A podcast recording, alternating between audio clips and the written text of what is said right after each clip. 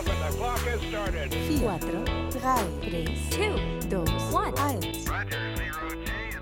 Herzlich willkommen zu einer neuen Ausgabe von D18 Foto Podcast. Mein Name ist Dennis 18 und heute geht es darum, das schöne Wort Erfolg sich mal genauer anzuschauen. Erfolg als Fotograf, als Fotografin. Also im Prinzip das, was wir alle sein wollen. Wir wollen gerne erfolgreich sein, wir wollen gerne mit dem, was wir machen, Menschen begeistern, wir wollen zeigen, was wir können, wir wollen Leute haben, die sagen, das finde ich toll, das will ich kaufen, das will ich mir an die Wand hängen, ich möchte dich gerne beauftragen, beim, beim nächsten Event zu fotografieren, ich möchte ein Kunstwerk von dir, was auch immer, wie immer ihr Erfolg definiert. Und das Wort Erfolg ist so breit und da kann man so viel drüber nachdenken und drüber schreiben und äh, auch sprechen in Podcasts, dachte ich, da machen wir mal einen Anfang und versuchen uns mal an das Thema ranzuarbeiten und schauen mal nach, wie weit wir kommen. Ich habe mich versucht, so ein bisschen zu sortieren auf dem äh, in der Vorbereitung auf diese Sendung dachte ich mal, was kannst du zum Thema Erfolg sagen? Das ist ja so irre groß und was ist sozusagen das, was du liefern kannst? Mach, gibst du jetzt hier so fünf Erfolgstipps oder so? Und ich dachte, eigentlich ist das völliger Quatsch. Also die Variante, also wenn ihr irgendwo Listen seht im Netz, so fünf Tipps für besser oder so, dann würde ich immer ein bisschen skeptisch sein, weil meistens sind das so wahllos zusammengebrainstormte Listen von Leuten, die sagen, das gibt, Klick, gibt, gibt Klickzahlen, also klassische, klassische Clickbait-Logik. Und so soll ein Podcast ja nicht funktionieren. Das heißt, was ich euch anbieten kann, ist mein Versuch ähm, nachzudenken, was es eigentlich heißt, erfolgreich zu sein als Fotograf. Was sind eigentlich die Kriterien, was sind eigentlich die Maßstäbe, was sind eigentlich die Ziele und wo geht eigentlich ähm, was tut das, was macht das eigentlich mit uns, wenn das Thema Erfolg bei uns auf einmal in den Köpfen auftaucht? Weil normalerweise fängt man ja an als Fotograf oder als Künstler, wenn man sagt, ich habe eine Idee, ich möchte was machen, ich möchte was schaffen, was es vorher nicht gab und ich fange an, einfach darauf loszuarbeiten. Ich schnappe mir einen Pinsel und ich male, ich nehme einen Stift, den ich schreibe oder ich schnappe halt eine Kamera und ich fotografiere. Und dieses, dieser Impuls, dieser Urimpuls, dieses Losspielen, was Kinder ja auch machen, so das, was ich in meinem Buch immer ernsthafter Spieltrieb genannt habe, ohne das ernsthaft davor quasi. Man legt halt irgendwie los, wenn man Bock hat auf irgendwas und ein Projekt anfangen möchte und irgendwie so einen kreativen Impuls folgt. Und dann irgendwann macht man das eine Weile und stellt fest, das mache ich doch eigentlich ganz gut, das macht mir Spaß, die Leute finden das gut, was ich mache. Man gibt so einen ersten bisschen Applaus und man macht ein bisschen mehr und ein paar Likes im Internet und so. Und irgendwann kommt man auf die Idee und sagt, hm, ist das eigentlich was, was ich mit richtigem Ernst betreiben möchte? Möchte ich das groß und erfolgreich machen? Möchte ich, dass Leute sagen, das ist ein toller Fotograf, das ist eine tolle Fotografin? Wo soll quasi bei mir, ähm, wo hört es auf, dieses naive Spielen hin zum Produzieren? Wo ist diese Grenze? Und irgendwann kommt halt ganz normal dieser Punkt, wo man viel gemacht hat und feststellt, ja, irgendwie bewegt sich da was, ich kann was und ich kriege neue Fähigkeiten zusammen und ähm, die Leute, vielleicht das erste Bild wird mal verkauft, ein großer Moment oder die erste Ausstellung hat man und die Leute kommen tatsächlich, gucken sich das an und stehen mit ihrem Gläschen Sekt davor und sagen, hm, das ist aber interessant. Also irgendwie all diese Erfolgserlebnisse, die es so gibt, die führen dazu, dass dann im Kopf äh, der Prozess gestartet wird, was heißt für mich eigentlich erfolgreich sein? Wo soll die Reise hingehen mit mir als Knipskünstler? So. Und ähm, das ist ein sehr, sehr breiter Punkt, über den es nachzudenken geht.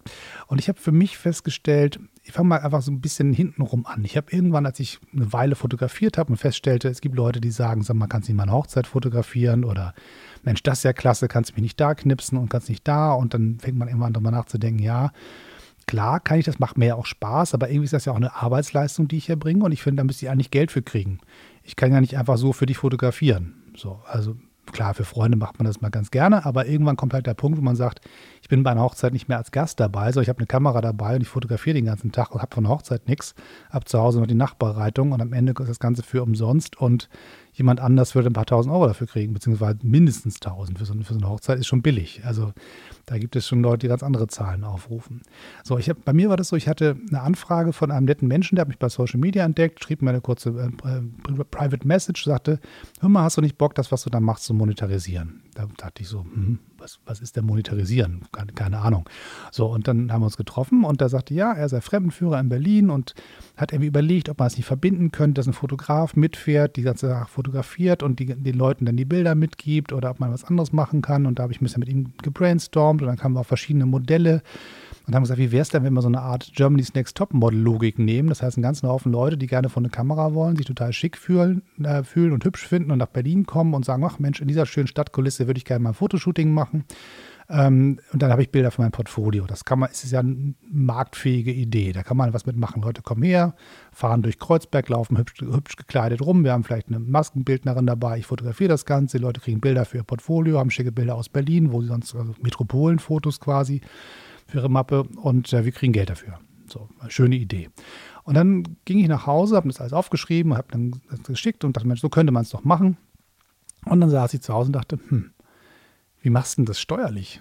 Äh, kannst ja nicht einfach sagen, ich mache jetzt einfach und dann gib mir irgendeinen Umschlag. Also so war der Plan nicht und ich wollte auch nicht so einer sein, der so arbeitet.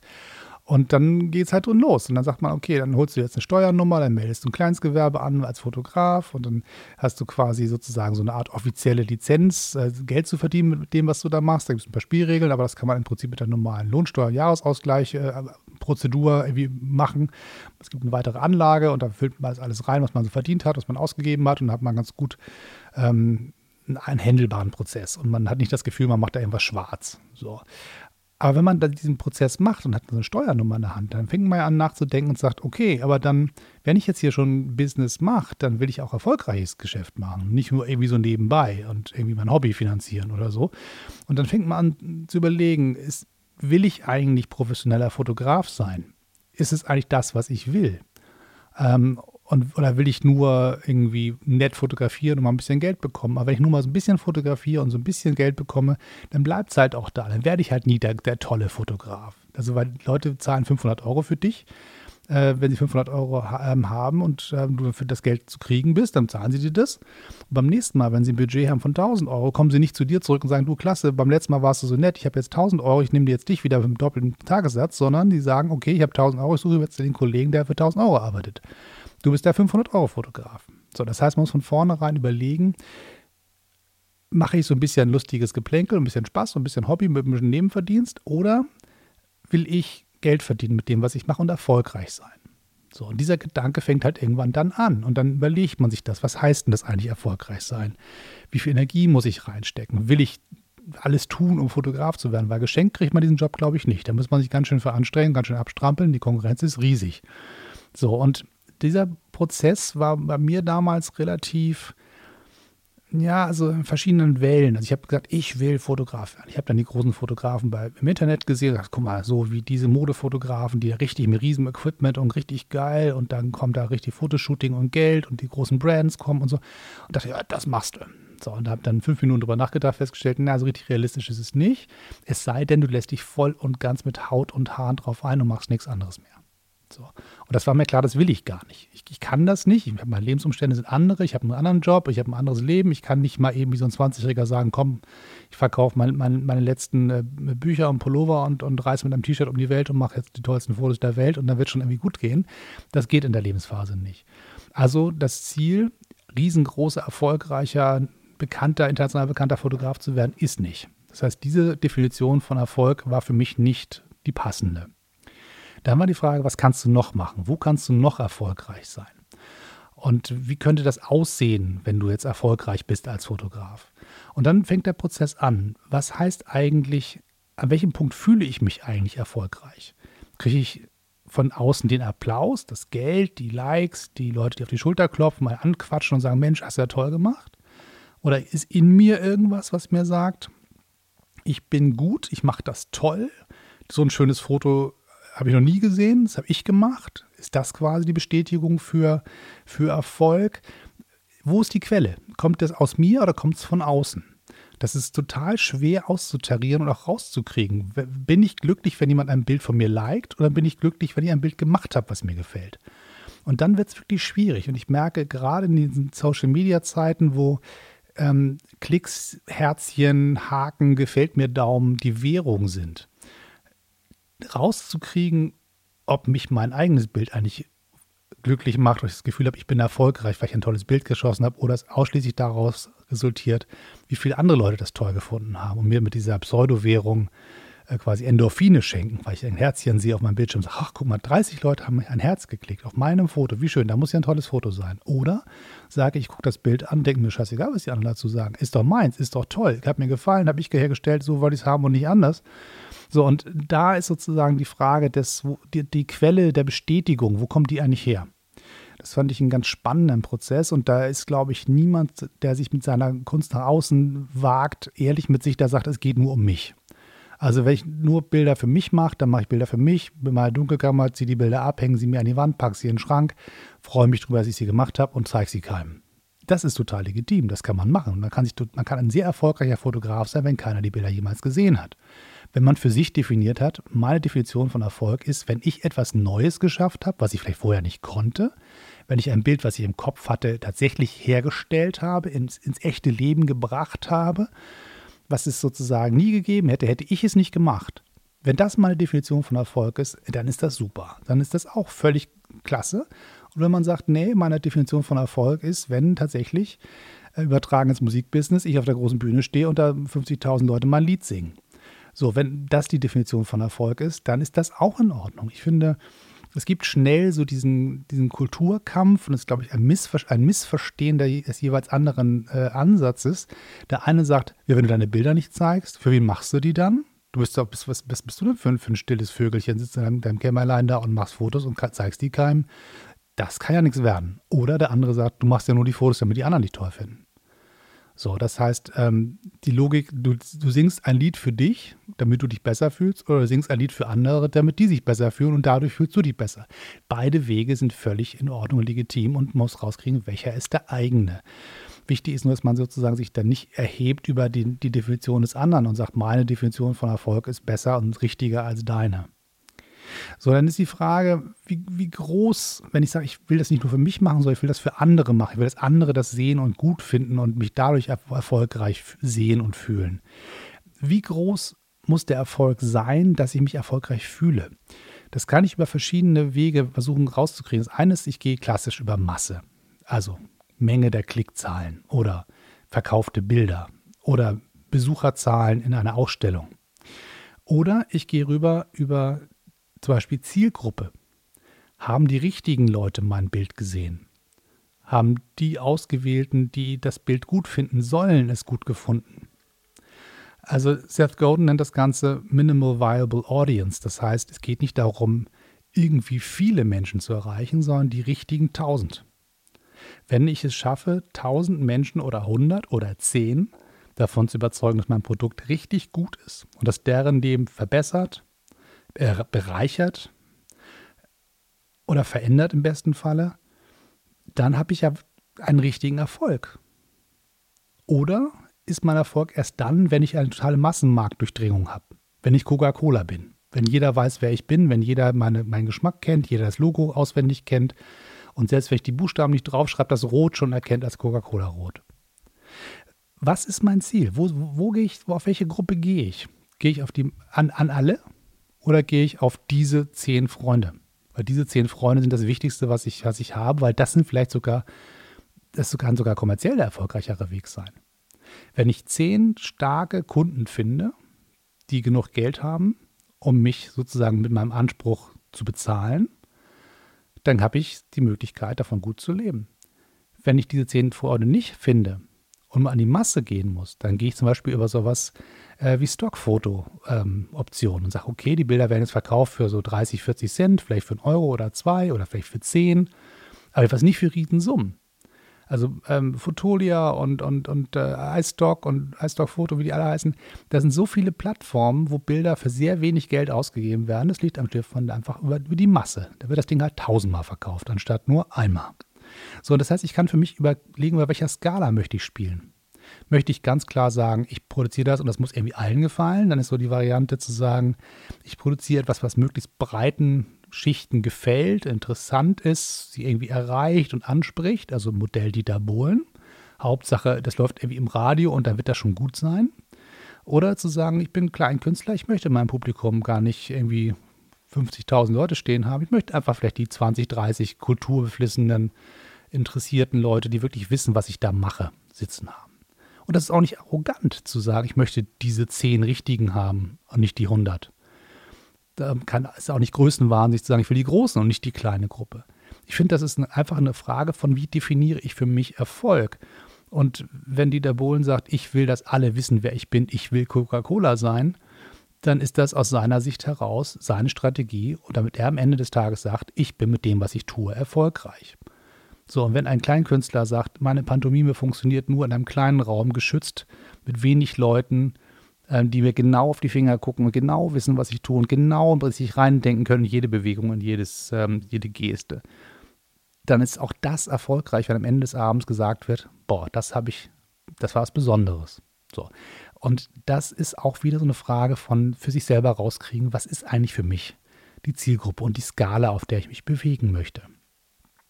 Und das ist halt auch die Frage, gehe ich richtig, will ich Geld verdienen oder ist Kunst, also Kunst der Kunstwillen mein Ziel? Und ähm, das ist immer schwer rauszukriegen, weil viele Künstler auch kommerziell erfolgreich sind. Weil diese schlicht und einfach sagen, ich habe ein Produkt geschaffen, was aus mir herausgekommen ist und andere finden es irgendwie gut. Na super, dann kommt halt jetzt die Marketingkiste hinterher und dann verkaufe ich das Ding ordentlich, ist ja schön. Ähm, oder gehe ich von vornherein und sage, okay, ich ein, muss ein Produkt entwickeln, was viele Leute erreicht. Welche Kriterien braucht es? Welche Farbskala ist momentan modern? Welche, äh, welche Winkel funktionieren? Welche Fotos werden gebraucht von Agenturen, die sagen, ich muss Printprodukte gestalten oder Webseiten? Was für Bilder suchen die momentan? Dann kann ich versuchen rauszukriegen, was, was für Bilder wird in diesen ganzen Stock-Agenturen eigentlich am meisten gesucht. Dann gehe ich da drauf und bin genau in dem richtigen Pot. Wenn Leute nach Bildern suchen, finden sie meine Bilder. Oder ich sage ganz gezielt, nee, das machen schon alle anderen. Ich gucke mal nach, wo wird momentan wenig nachgesucht, wo wird bald mehr nachgesucht, weil ich sehe da einen Trend am Horizont. Dann gehe ich jetzt schon dahin und bin dann schon da, wenn die ganzen Sucher kommen. All das sind verschiedene Strategien, die in der Kommerzlogik liegen. Also klassische Marktanalyse und überlegen, welche Strategie funktioniert, damit mein Produkt am Markt breite Verbreitung findet. Oder ich schaffe einfach Kunst der Kunst willen, weil ich sage, es erfüllt mich mit, mit Genugtuung, mit dem Erfolgsgefühl, wenn ich etwas geschaffen habe, was genauso ist, wie ich es haben will. Und wenn es dann ein anderer kauft, auch schön. So, und einen Satz, den ich gefunden habe in einem, in einem Podcast von Matt Diavella, das ist so ein Minimalist, Filmemacher, Life-Coach, erfolgreiche Leute, Interviewer-Typ. Und ähm, der hat einen Gast da gehabt, ich habe leider ihren Namen nicht mehr, aber die, die, ist total spannend. Die hat den Satz gesagt, create from within and adopt because of feedback. Das heißt, du schaffst erstmal etwas, was aus dir herauskommt. Was in dir brodelt, was passieren muss, was dich antreibt, wo du sagst, das muss irgendwie geschaffen werden, es, es juckt mich. Und wenn du es hast und dann guckst du dir an, wie reagieren die Leute drauf. Und wenn du es dann verkaufen willst, dann kannst du dir immer noch anpassen. Dann kannst du sagen, okay, dieses Produkt in dieser Form hat noch nicht das, was die Leute suchen. Dann habe ich es aber schon mal gemacht. Ich habe schon mal aus mir herausgeholt, aus meiner, aus meiner Seele heraus operiert quasi und steht vor mir und ich sage, es ist genauso, wie ich es kaufen würde, aber sonst kauft es halt keiner. Und wenn mein Interesse ist, es zu verkaufen, dann passe ich es an. Dann beginnt quasi ähm, das, das äh, Nachjustieren aufgrund von Marktanalysen. Aber ich, ich mache nicht die Variante, ich frage den Markt, was der haben will und dann pro produziere ich das irgendwie, also Auftragskiller quasi, sondern ich mache halt erstmal und sage dann, okay, was muss ich verändern, damit möglichst viele es kaufen. Also den, den, trotz des Kommerzansatzes nicht den kreativen, den, den künstlerischen Ansatz zu verlieren. Ich glaube, das ist das, was sie meint dass man nicht nur ähm, Münze reingesteckt bekommt und dann artig die Lieder singt, die alle hören wollen, sondern sein Lied schreibt und feststellt, alle Leute mögen da draußen irgendwie ein Techno-Beat, dann lege ich da halt ein Techno-Beat drunter, um Gottes Namen, dann kriegt ihr halt das. So, und das sind halt so ein paar Sachen, wo man mal schauen kann, ähm, wie man mit dieser, dieser Weisheit umgehen kann. Ich finde das einen ganz spannenden Ansatz. Und ein weiterer Hinweis, den ich sozusagen eingesammelt habe auf meiner, meiner Gedankensuche zur Vorbereitung dieses, dieser Folge, ist, die Frage ist, gibt es eigentlich ein Ziel, wo ich dir sagen kann, wenn ich da angekommen bin, bin ich dann erfolgreich? Habe ich es dann geschafft? Und ich stelle immer wieder fest, immer wenn ich Leute sehe, die irre erfolgreich sind, die richtig was reißen, die hören ja nicht auf an dem Punkt, wo sie erfolgreich sind, sondern sie fangen dann an zu sagen, jetzt bin ich erfolgreich, jetzt mache ich weiter. Und die Frage ist, also es gibt so Leute, die sagen, komm, ey, der hat doch so viel Millionen verdient, warum hört er nicht aber auf? Ich weiß gar nicht, wie oft ich gehört, die Diskussion geführt habe mit Leuten, die gesagt haben, Mensch, wenn ich so viel Geld hätte, ey, ich würde ja sagen, klasse, hier mit der Kohle ab auf Sparbuch und jetzt geh nach Hause. Und ich denke, nee, so, kann, so funktioniert doch Kunst nicht.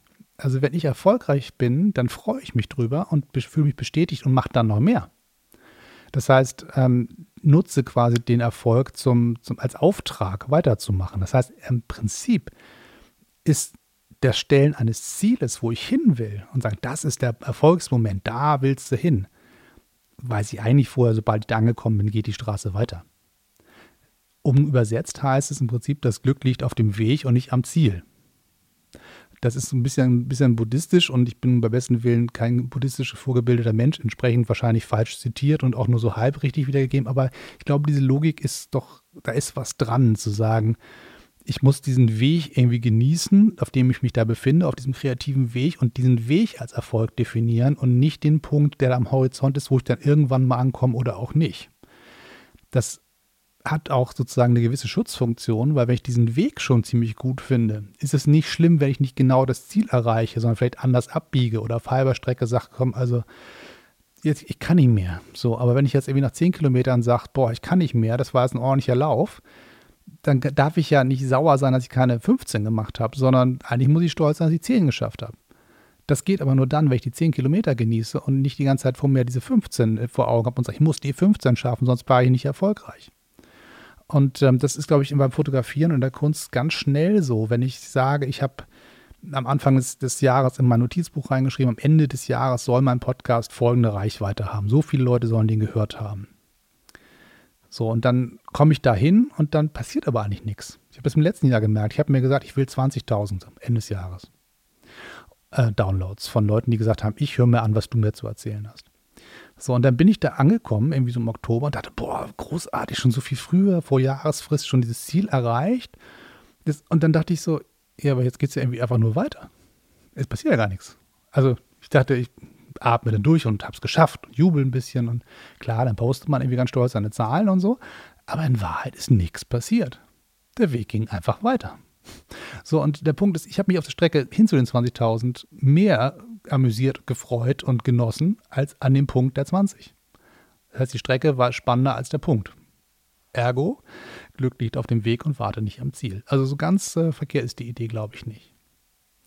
Und ein letzter Punkt, der noch so ein bisschen auf meiner Merkliste stand von Dingen, über die ich nachgedacht habe, war das Experiment als Erfolg zu sehen. Das heißt, das, was man tut, auch als Fotograf, nicht immer nur dann als erfolgreich zu sehen, wenn das Produkt ein Erfolg geworden ist. Das heißt, auch ein Misserfolg für sich als Erfolg zu verbuchen, wenn ich etwas falsch gemacht habe und eine Filmrolle falsch entwickelt habe oder ein Foto geschossen habe, was völlig anders belichtet ist, als ich es eigentlich vorhatte. Ich habe das irgendwie ist es eine Silhouette geworden anstatt das helle Gesicht, weil ich, ich nicht gesehen habe, wo die Sonne herkommt. So.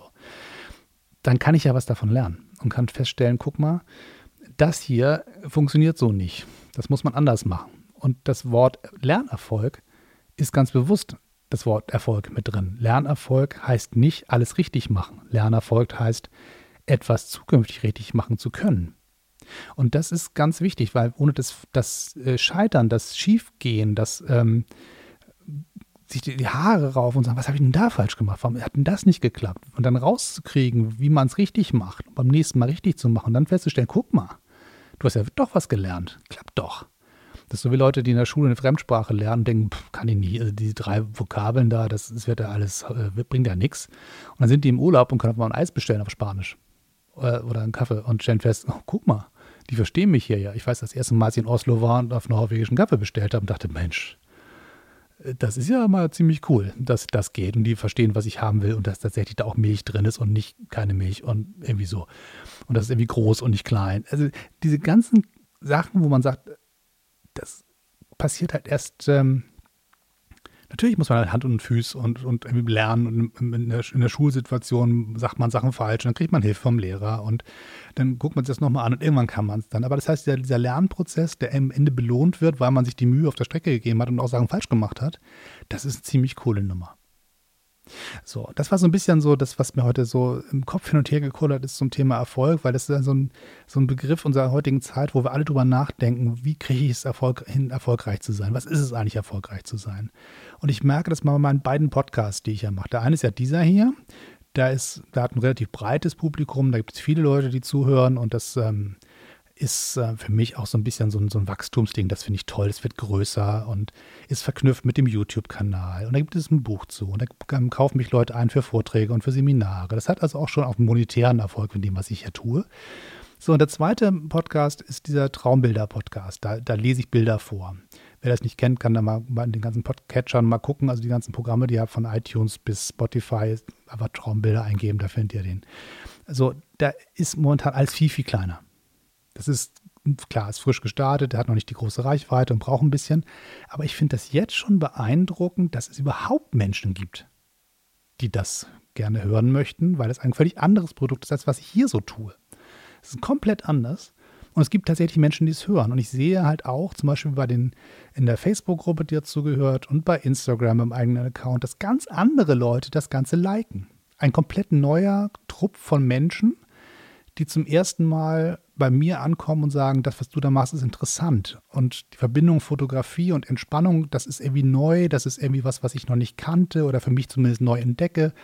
Und das ist total aufregend, mit dieser kleinen Gruppe von Menschen zu interagieren weil die einem noch sehr frisches Feedback geben. Und äh, ich gehe ganz bewusst auch in, in irgendwelche Diskussionsforen rein, sage, hier, hört euch das mal an, ich möchte von euch mal hören, was ihr dazu, was ihr davon findet. Das ist eine Idee von mir. Wie, wie ist denn das? Ist das irgendwie sinnig, was ich hier tue? Und wenn dann Rückmeldungen kommen, die sagen, Mensch, finde ich klasse, möchte ich gerne selber mal ausprobieren für mich oder darf ich das einbauen in Meditationen, die ich mit anderen Gruppen mache zum Beispiel, fand ich eine ganz tolle Anfrage relativ schnell, ich habe einfach so eine, so eine Facebook-Gruppe zum Thema Mediation reingepostet, nach dem Motto, hört euch das mal an, wie findet ihr denn das? Ich brauche mal ein Feedback. So, und wenn dann zurückkommt, Mensch, finde ich klasse, ich würde das gerne einsetzen für eine Meditation, die ich hier so mit anderen Leuten mache. Das ist doch großartig. Und wenn das fünf sind, ist das ein riesen Erfolg. Finde ich. Also ich muss dafür nicht ein Fußballstadion füllen mit einem ganzen Haufen Leute, die quasi auf, auf Yogamatten vor mir sitzen und sagen, ach, der große Meister spricht zu uns. Das ist überhaupt nicht das Ziel also ich, ich freue mich bei jedem, der dazukommt. Und wenn das irgendwie ein paar mehr werden, umso besser. Und es ist schön und es ist eine Bestätigung, wenn da die Zahlen nach oben gehen und die Klicks und die Herzchen kommen. Tolle Sache. Aber allein schon, dass überhaupt irgendjemand sagt, ich, ich lasse mich darauf ein und ich würde das gerne mit ein paar Freunden teilen, ist so ein großer Erfolg, der nicht kleiner ist als der, der Erfolg des, des ähm, relativ breit aufgestellten Podcast, den ihr jetzt gerade hört. Das heißt, selbst beim eigenen Tun und Machen gibt es Projekte unter, Projekte große, kleine. Also wenn ich meine Scenes produziere, freue ich mich, wenn ich von zehn Stück am Ende sieben verkauft habe. Das ist total großartig. Das ist eine limitierte Auflage von zehn Stück, das ist keine Riesennummer und es gibt auch nur sieben Leute, die so ein Ding am Ende in die Fingern haben. Aber sieben fremde Menschen haben gesagt, das Ding finde ich interessant, das würde ich gerne haben. Die klicken das dann an und ich packe das in einen Briefumschlag und schreibe ein Zettelchen dazu, mache eine Briefmarke drauf, bringe das zur Post, bringe das hin und freue mich, wenn die sich, wenn sich rückmelden und sagen, es ist angekommen. So, also das heißt, die Frage der, des Erfolgs ist eine Haltungsgeschichte und nicht eine Skala-Geschichte. Ich glaube, das ist so ein bisschen vielleicht einer der Punkte, die ich am Ende für mich festhalten kann, ist zu sagen, ich definiere das, was für mich Erfolg ist, abhängig von dem, wie es sich anfühlt und nicht davon, welche Zahlen dahinter stehen.